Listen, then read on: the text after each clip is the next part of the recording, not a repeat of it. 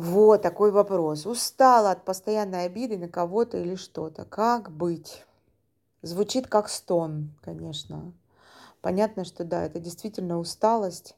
И если в одном и том же месте вы постоянно обижаетесь, то да, это приводит к тотальной усталости, которая потом может вызвать а, нервное истощение, выгорание и в конечном счете депрессию.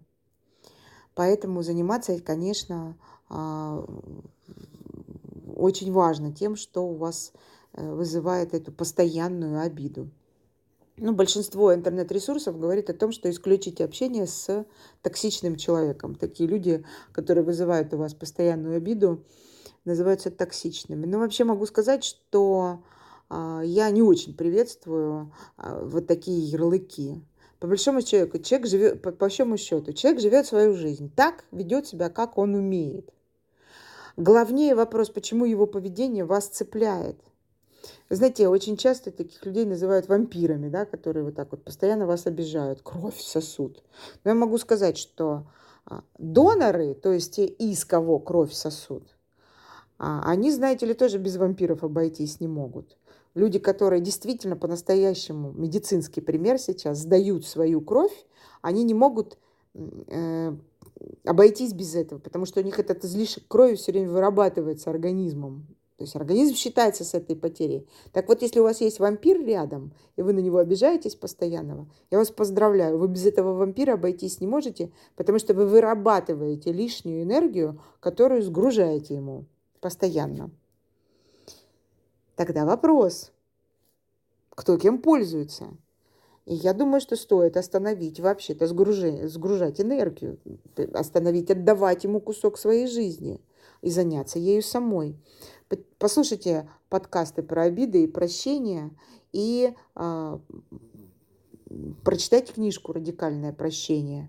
И в какой-то момент целостность внутренняя восстановится. Но самое главное – это дать себе отчет. То, что вы обижаетесь, это ваша собственная ответственность, не чья-то, а собственная ваша. И нужно прекратить создавать внутри себя тяжесть.